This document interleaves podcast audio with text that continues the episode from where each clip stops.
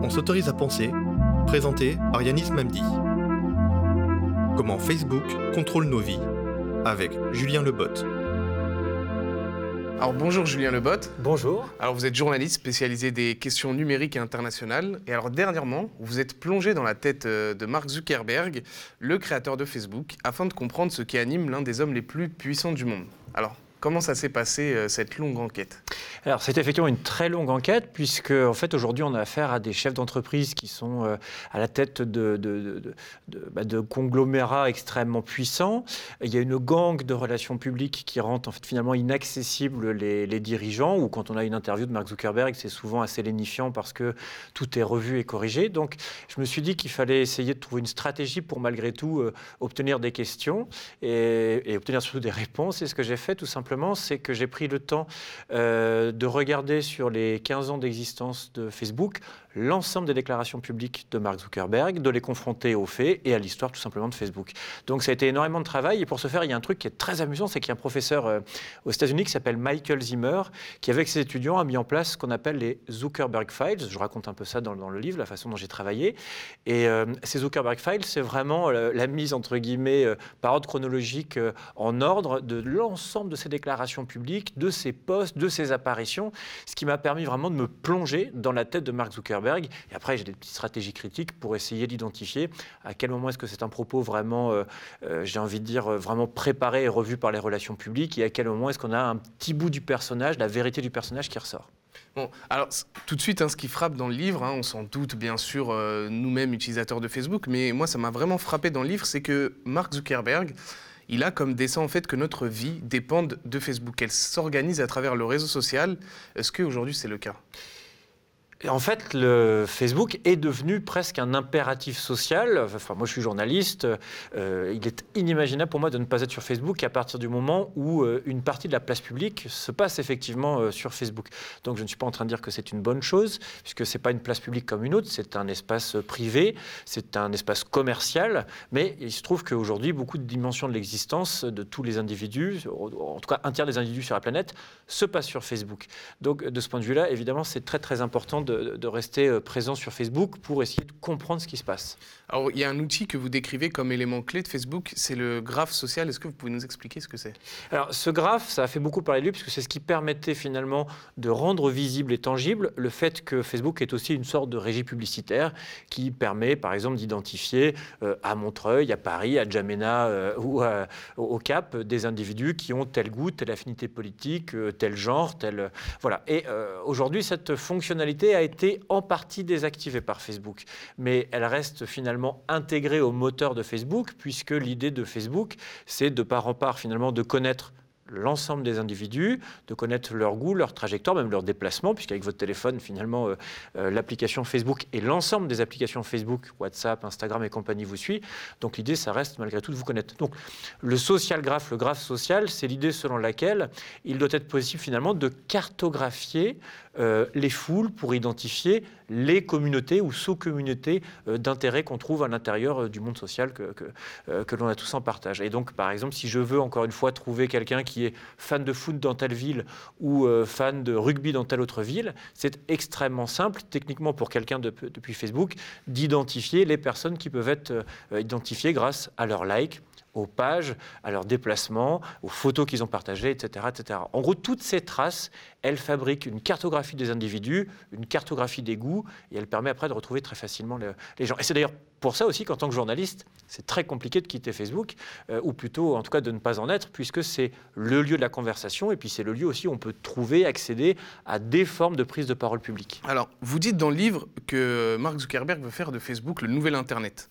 Aujourd'hui, c'est l'endroit où on organise son agenda, l'endroit où on s'informe, on fait ses achats, on joue au jeu, on communique, et on dit euh, si on est euh, sain et sauf en cas d'attentat en ligne. Ouais, le safety check, ouais. Voilà. Est-ce que Facebook est devenu alors le nouvel Internet?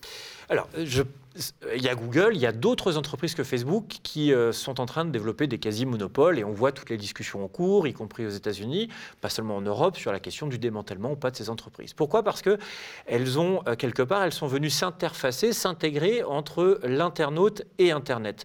Ce sont vraiment des nouveaux euh, goulets d'étranglement et donc aujourd'hui, quand on fait une recherche sur Internet, on passe souvent par Google, comme si Google était le meilleur point d'entrée sur Internet, ce qui est d'ailleurs pas tout à fait faux c'est un excellent point d'entrée puisque on trouve beaucoup de choses grâce à Facebook, euh, grâce à Google. Quant à Facebook, eh bien effectivement, aujourd'hui, euh, plutôt que d'envoyer des mails, plutôt que d'envoyer des messages, il n'est pas rare qu'on passe par Messenger ou il n'est pas rare qu'on passe par WhatsApp.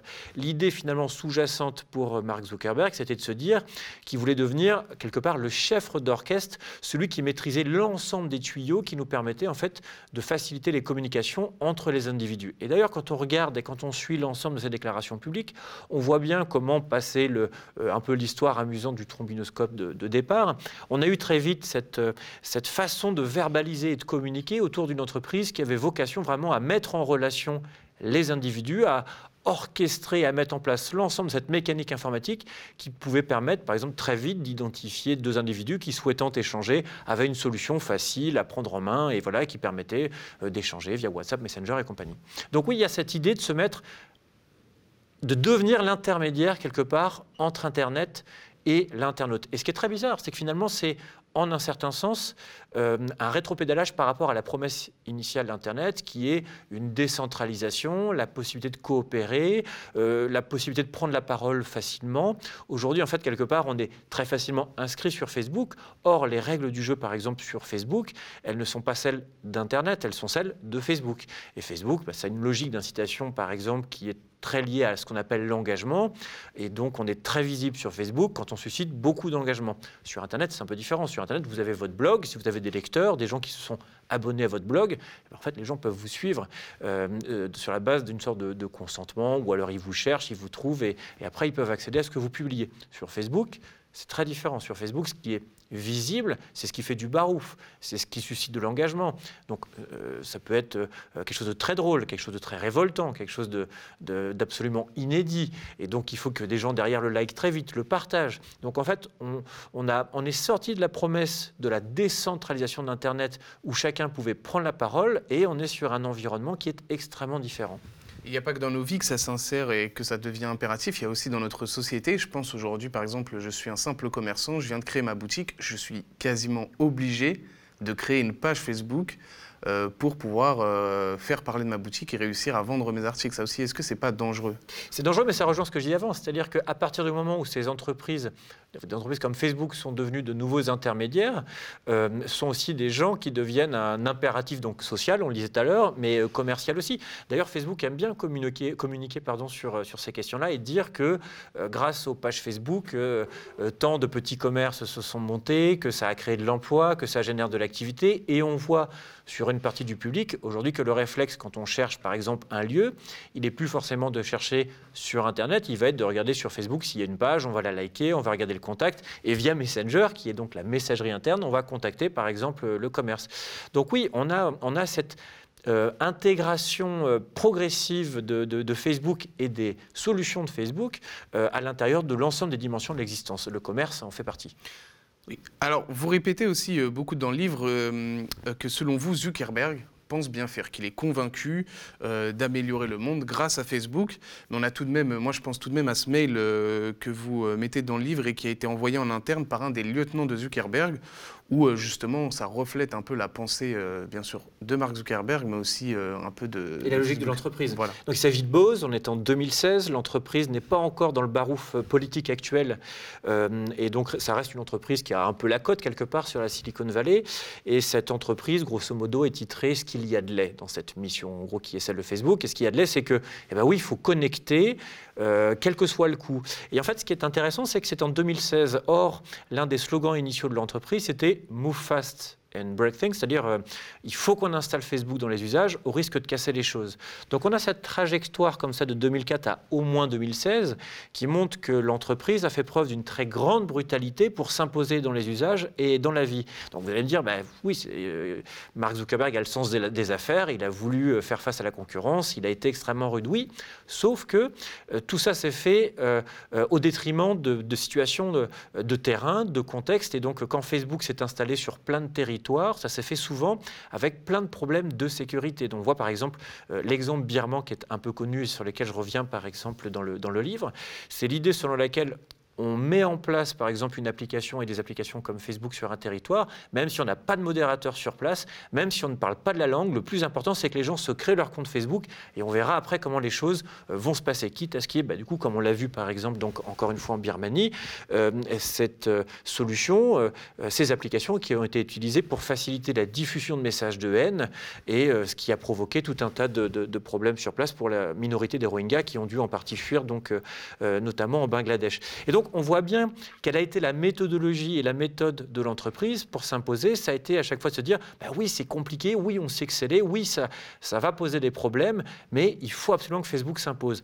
Et ce qui est très étrange, et c'est ce qu'on voit dans le livre, c'est que je pense que, et ça c'est un facteur accablant, je pense que Mark Zuckerberg est par ailleurs convaincu que les technologies euh, comme celles que déploie Facebook dans le monde, au bout du compte, elles servent les intérêts de la démocratie, elles servent les intérêts de l'entreprise et de notre monde. Donc on a une coïncidence et une concomitance entre une grande euh, brutalité, une certaine forme de cynisme de l'entreprise dans son déploiement, et d'ailleurs dans son modèle économique et dans son déploiement, elle, elle fait comme toutes les multinationales. Enfin, je veux dire, euh, les stratégies d'optimisation fiscale et compagnie, évidemment, ces entreprises n'y échappent pas. Au contraire, elles en profitent allègrement, mais dans le même temps, on a un chef d'entreprise qui a beaucoup de pouvoir sur la gestion de l'entreprise et sur sa direction, euh, mais on a aussi quelqu'un qui, et on le voit depuis son plus jeune âge, est, finalement convaincu que euh, les technologies, euh, au bout du compte, elles servent l'humanité. Et de loin, on peut être d'accord. C'est-à-dire qu'il ne s'agit pas d'être techno-pessimiste. En revanche, évidemment, quand on a un nouvel outil qui s'intègre à la vie sociale, il faut d'une part qu'on puisse bien mesurer les enjeux et les conséquences que ça peut avoir, et puis il faut aussi qu'on puisse disposer de contre-pouvoirs. Vous avez des contre-pouvoirs, vous? Moi, j'en vois pas. C'est-à-dire qu'on a peu de visibilité sur la façon dont les algorithmes fonctionnent, sur les arbitrages qui peuvent être faits euh, dans la mise en visibilité de certains contenus par rapport à d'autres. Enfin, voilà, je pourrais détailler et parler pendant des heures, mais on sent bien, et c'est l'enjeu de ce livre, qu'il est très, très important de raconter à la fois la trajectoire de l'entreprise et la trajectoire personnelle d'un fondateur, d'un créateur d'entreprise et d'un développeur qui a, vraiment souhaité imposer une technologie avec sa logique de fonctionnement. Et contrairement à ce qu'il peut, bien dire, évidemment, une technologie n'est pas neutre. Euh, euh, une technologie, elle a évidemment des implications, elle, repose sur des a priori, et donc a posteriori, il faut voir comment ça se déploie. Donc voilà, j'ai vraiment eu envie de, rendre compte de cette complexité, sans dire que Mark Zuckerberg, c'était évidemment le démon absolu, sans dire que Facebook était en soi une mauvaise chose. Euh, il faut plutôt essayer de comprendre en quoi est-ce que sa vision peut être problématique dans la direction qu'il a de l'entreprise, d'une part, et d'autre part, comment euh, Facebook et l'ensemble des applications qui sont encore une fois cachées derrière Facebook euh, peuvent avoir des conséquences dans la vie de tous les jours. D'une part aux États-Unis, donc on le voit sur ce qui se passe aux États-Unis, et puis 90% des utilisateurs de Facebook ne sont pas basés aux États-Unis, ils sont en Europe, en Asie, en Afrique. Donc voilà, il faut raconter ce qui se passe. Et justement, en quoi sa vision peut être problématique à Mark Zuckerberg? Elle est problématique parce que, encore une fois, je pense que c'est quelqu'un qui, pensant que grosso modo, euh, avec sa vision macro, sa vision systématique, euh, les technologies sont au service de la libération de l'information et qui, à ses yeux, doit forcément conduire quelque part à la démocratie. C'est presque une vision assez caricaturale, mais je pense qu'il a en partie cette vision-là qui est de dire si on libère l'information, la démocratie, l'équilibre, la prise de parole des citoyens, elle est au bout.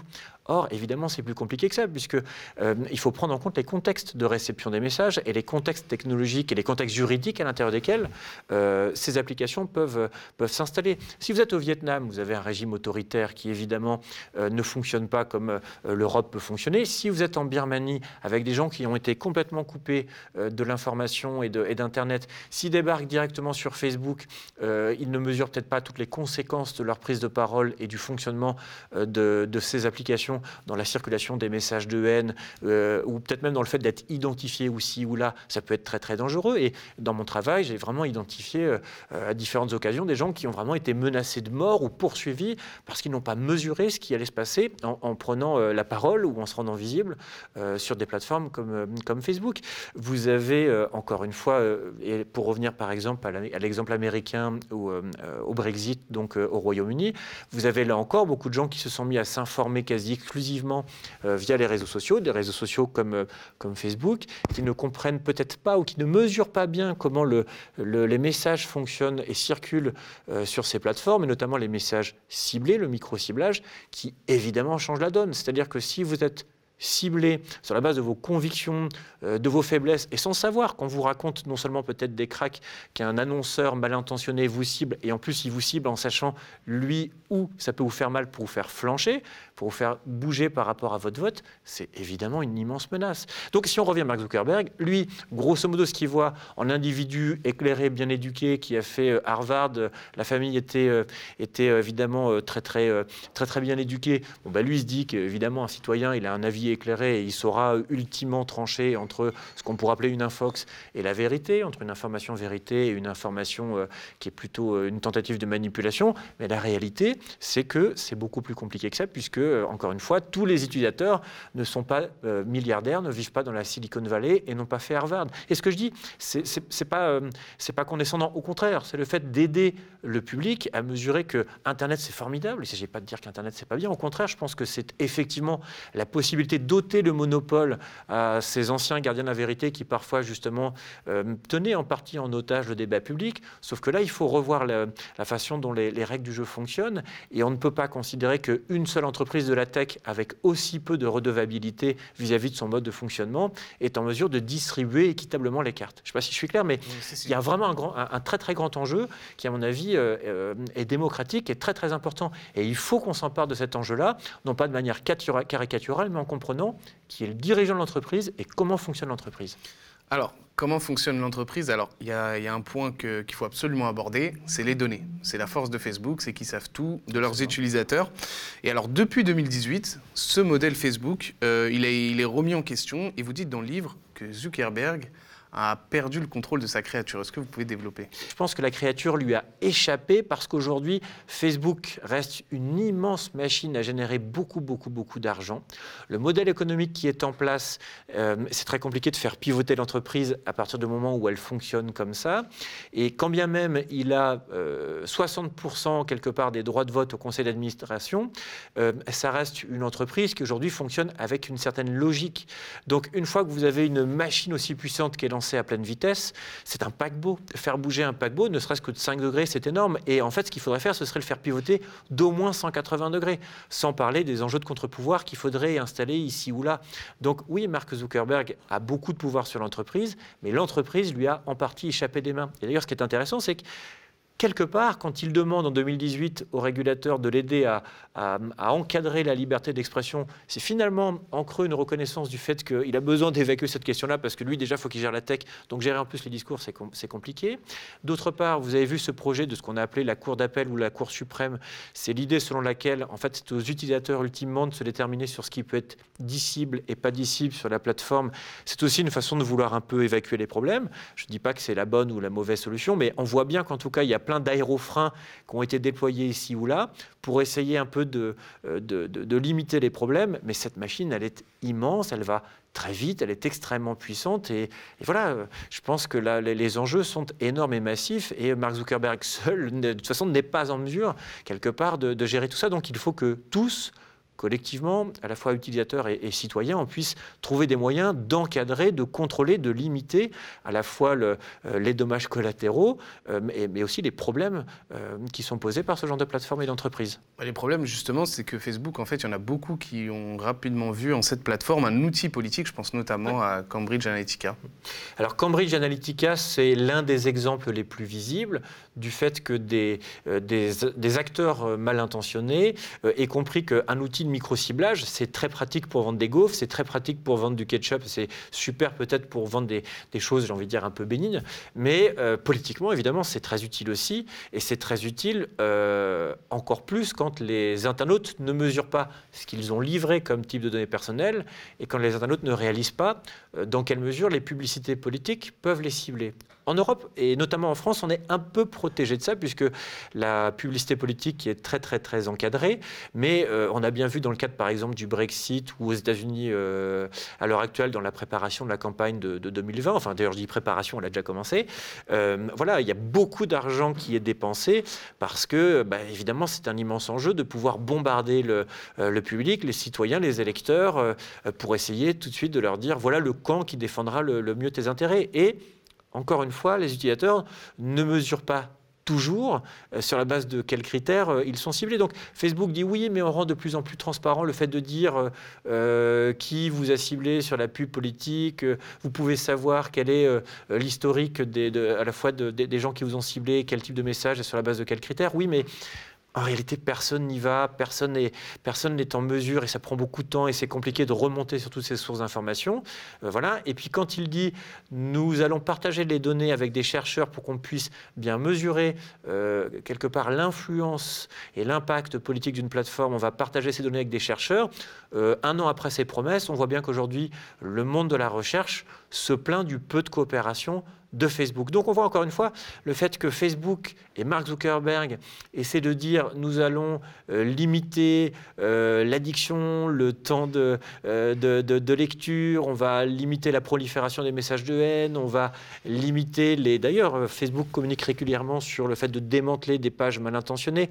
C'est vrai, mais c'est presque euh, infinitésimale à côté de, tous les enjeux sous-jacents et de ce qui est un peu dans les zones grises. C'est-à-dire que les acteurs qui arrivent de manière maintenant grossière avec des agendas politiques sont effectivement assez vite repérés c'est vrai, et ça il faut le dire, et c'était sans doute pas le cas d'ailleurs en 2016, d'où ce qui s'est passé, et d'ailleurs d'où le fait que même si en interne chez Facebook, et je le raconte dans le livre, assez tôt il y a des acteurs comme Sandy Parakilas qui ont repéré le fait que ces fuites de données comme ça pouvaient être utilisées par des acteurs malveillants, euh, je pense que l'entreprise a fermé les yeux là-dessus, et c'est une très mauvaise chose. Aujourd'hui elle est plus lucide là-dessus, notamment parce que c'est très mauvais pour ses affaires. Mais voilà, il y a encore beaucoup d'enjeux autour des zones grises, autour des acteurs qui contournent tout ça. Et on vient de le voir encore très récemment, où on voyait que euh, notamment des, euh, des campagnes euh, en Afrique étaient en train d'être orchestrées et on reliait ces campagnes-là avec des comptes qui pouvaient nous ramener vers, vers la Russie. Voilà. Donc en gros, il y a un adage que j'aime bien, que j'ai découvert moi quand j'ai vécu, parce que j'ai vécu il y a quelques années au, Liban, qui est si vous pensez avoir compris quelque chose à Facebook, c'est qu'on vous l'a mal expliqué. Et je pense que c'est vrai. En fait, c'est extrêmement compliqué. Il faut prendre du temps pour, entre guillemets, découper l'ensemble des problèmes, euh, les hiérarchiser et prendre le temps de l'expliquer. Vous l'avez dit, en fait, euh, en interne, la plateforme a été contestée et d'ailleurs, Facebook a eu son lanceur d'alerte. Alors, c'est moi qui dis euh, lanceur d'alerte, mais c'est quelqu'un qui, d'ailleurs, aujourd'hui, a rejoint des gens comme Tristan Harris et Roger McNamee, qui font partie, entre guillemets, des anciens de, un peu de ce monde de la Silicon Valley qui, qui, en reviennent, qui sont un peu ce qu'on pourrait appeler des repenti, toute proportion gardée, et qui explique que finalement, euh, c'est formidable d'avoir une Silicon Valley qui pense que les technologies peuvent, partir, peuvent proposer des solutions pour l'émancipation de l'individu et du citoyen, mais à l'heure actuelle, les modèles économiques tels qu'ils fonctionnent, ce design de l'addiction, ce fonctionnement euh, euh, qui repose sur une économie de la donnée qui, qui se fait au détriment des, des utilisateurs, c'est pas souhaitable. Et donc oui, effectivement, il y a eu des, faut le dire, il y a des gens aussi dans les entreprises, il y a des crispations, des tensions qui émergent, et des gens qui pensent que c'est pas possible de travailler comme ça. Et donc Sandy Parakilas, par exemple, c'est quelqu'un qui, en interne chez Facebook, a dit euh, chef, chef, c'est pas possible, il faut faire quelque chose. On lui a dit est-ce que tu es vraiment sûr de vouloir découvrir ce que tu vas découvrir. Et donc finalement, il a dit, bon, ben, moi, je peux pas être complice de ça, je m'en vais. Et donc, il a rejoint tous ces gens qui, aujourd'hui, ont fondé des think tanks ou des ONG qui essaient d'éclairer le débat public sur ces questions-là. Donc, c'est très bien que ça existe et c'est souhaitable, mais je pense que ce n'est pas suffisant. Euh, on voit encore que très récemment, quand Mark Zuckerberg prend la parole en public au sein de l'entreprise, il y a encore des gens qui euh, euh, croient, et je pense qu'il y a des gens qui sont de bonne foi, hein, qui croient que Facebook, finalement, ça reste cool et souhaitable. Et puis, vous avez aussi des gens qui ont ont décidé de se dire que c'était plus possible et qui ont pris la tangente par rapport à ça. Mais je pense que ça reste infinitésimal et que grosso modo, on a encore beaucoup trop de gens dans la Silicon Valley qui pensent que l'autorégulation fonctionne et qu'il faut les laisser parce que ultimement, euh, les choses vont bien fonctionner. C'est d'ailleurs pour ça que j'ouvre le livre sur euh, quelque part deux citations qui m'ont un peu, entre guillemets, amusé. C'est un regard que je propose, qui est de dire qu'il y a une tension entre Frankenstein et, et cette idée selon laquelle une créature a échappé à son créateur et Voltaire, euh, cette idée selon laquelle l'optimisme, cette c'est cette passion de dire que malgré tout, finalement, les choses sont pas si mal. Toutes choses égales par ailleurs, comme on dit, euh, voilà, les, choses sont pas si mal. Alors, il y a des gens qui mènent un vrai combat contre Facebook. Je pense notamment à Siva Vedianathan, qui est un historien et qui met en avant cinq points pour contester la plateforme. Est-ce que vous pouvez nous les expliquer brièvement? Oui, alors, effectivement, il y a une sorte de front académique qui s'est un peu mobilisé contre euh, les GAFAM, comme on dit, un peu au sens large, même si en fait toutes ces entreprises sont très distantes. Et donc, ce, cet historien-là, c'est un chercheur qui a sorti un, un ouvrage il y a quelques mois qui s'appelle euh, d'anti-social media qui revient en gros sur euh, comment euh, tout ça est en train en fait de saper les fondements de nos démocraties. Et j'ai envie de le résumer en fait en une idée. Il dit grosso modo, Mark Zuckerberg nous vend une sorte de, mirage sur le partage de l'information. En réalité, tout ça c'est du snack, c'est de la malbouffe. Et d'ailleurs, je trouve l'analogie elle marche bien, c'est-à-dire que en gros, Facebook est une entreprise dont le mode de fonctionnement fabrique de la malinformation. Pas seulement de la désinformation, mais de la malinformation. Pourquoi? Parce qu'elle est sur des ressorts euh, grossiers euh, qui font que finalement on est enfermé dans des bulles informationnelles, c'est la répétition euh, du même, on est enfermé dans ses convictions et en plus ne ressortent que les messages les plus haineux, les plus virulents. Sous-entendu, le dommage collatéral, c'est la nuance. Et on sait bien que dans un monde mondialisé, complexe, et où on a besoin quelque part de construire ensemble des stratégies face à la fois au réchauffement climatique, à l'inclusion des citoyens, enfin tout ce qu'on veut, voilà, plateforme comme Facebook n'aide pas en fait les citoyens tout simplement à se poser les bonnes questions. Et euh, l'idée selon laquelle en fait on est mieux informé parce qu'on like et on se et on se relie, on communie dans du partage. Euh, Siva Vadianathan, il explique que ben non, c'est exactement le contraire. C'est-à-dire que si vous êtes, si vous pensez euh, que le monde euh, ne va mal parce qu'il y a trop d'immigration, et eh ben en restant informé via Facebook, vous êtes sûr que vous allez continuer de penser comme ça. Donc c'est dramatique. Au lieu de vous aider à vous poser les questions en vous confrontant à des points de vue divergents en observant et en découvrant des reportages qui vous aident à penser contre vous-même. Et la démocratie, elle repose sur le fait d'être capable, quelque part, d'être ouvert à une diversité de points de vue, à un, pluralisme des, euh, des, opinions, pour que, quelque part, derrière tout ça, euh, vous puissiez vous faire votre opinion et dire, bah non, en fait, il faut absolument qu'on repense absolument les, les, euh, problèmes autrement. Ben voilà, il, explique et il montre très bien en quelques points très très clairs, et c'est très convaincant que, c'est problématique. Mais il n'y a pas que lui, il y a, beaucoup de, chercheurs qui aujourd'hui ont sorti tout un tas de livres qui montre très clairement que si on continue à avoir des citoyens qui s'informent via ces réseaux sociaux principalement, c'est extrêmement problématique. Et dans le même temps, ben, les médias, y compris d'ailleurs le média, euh, est confronté euh, dans sa stratégie de diffusion euh, au fait de devoir aller se confronter et aller chercher des internautes, donc sur Facebook, mais pas seulement, hein, sur YouTube et compagnie. Et les stratégies de diffusion de ces entreprises, encore une fois, elles sont très très ambiguës dans ce qu'elles font au discours politique et donc ce qu'elles font à l'accès à l'information. Alors, avec tous ces problèmes, euh, il y a quand même une sorte de, déni chez Zuckerberg, puisqu'il ne veut pas admettre justement que euh, Facebook euh, produit de la malinformation, comme, comme vous l'avez dit, que Facebook aussi collecte, espionne la vie des gens. Enfin voilà, Zuckerberg, il ne veut pas admettre tout ça. Je ne sais pas si c'est du déni. Euh, je pense qu'il est otage d'une machine qui fonctionne comme ça et qui génère de l'argent comme ça. Le, revenu, finalement, aujourd'hui, il repose exclusivement sur euh, l'économie de la surveillance. Vous savez qu'il y a des de thèses aujourd'hui sur ce qu'on appelle le capitalisme de la surveillance, qui est une expression assez juste, en ce sens que, effectivement, euh, Facebook ne gagnerait pas un radis si jamais Facebook ne passait pas son temps à nous espionner. Donc, je pense qu'il est obligé, quelque part, de faire comme si euh, cette chose-là n'existait pas vraiment. Après, il est en train de mettre en place une espèce de stratégie de contournement, de dire qu'ils vont chiffrer de bout en bout euh, les échanges entre les internautes. Il est dans un, truc un peu étrange où quelque part il cherche à faire appel au régulateur pour qu'on l'aide sur la gestion euh, de, la liberté d'expression et de l'information. Euh, il dit qu'il va faire un peu de chiffrement pour quelque part ne pas avoir à trop regarder dans les messages et dire qu'il est responsable de rien. C'est très étrange ce qui se passe. Ce qui est sûr, c'est que c'est pas satisfaisant démocratiquement.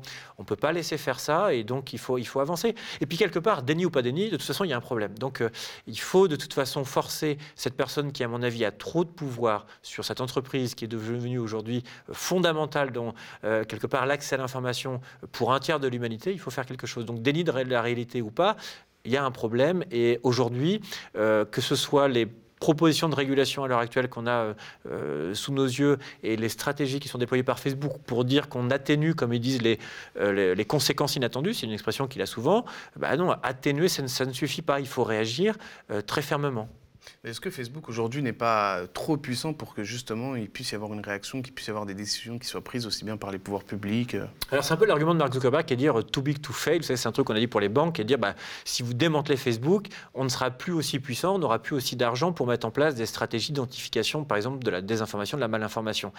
En gros, c'est dire par exemple on met beaucoup beaucoup d'argent, y compris en France, sur la recherche en intelligence artificielle pour que euh, les algorithmes soient encore plus agiles et efficaces dans l'identification des mots quelque part avant qu'ils Et c'est là aussi où c'est un truc qui est très dangereux, c'est de dire que quelque part, il faut qu'on délègue à des entreprises privées le fait d'avoir sous contrôle la gestion de, l'espace public. Donc encore une fois, ce que je raconte dans le livre, et je suis pas le seul, parce que justement l'objectif c'est de structurer toutes les connaissances disponibles pour que les citoyens puissent après euh, se confronter aux connaissances, y compris académiques, pour bien montrer qu'aujourd'hui on va vers une privatisation euh, du fonctionnement de l'espace public et de tous ces enjeux. Donc je crois qu'il est vraiment urgent, parce que c'est encore possible de réagir, de vraiment se poser euh, ces questions-là.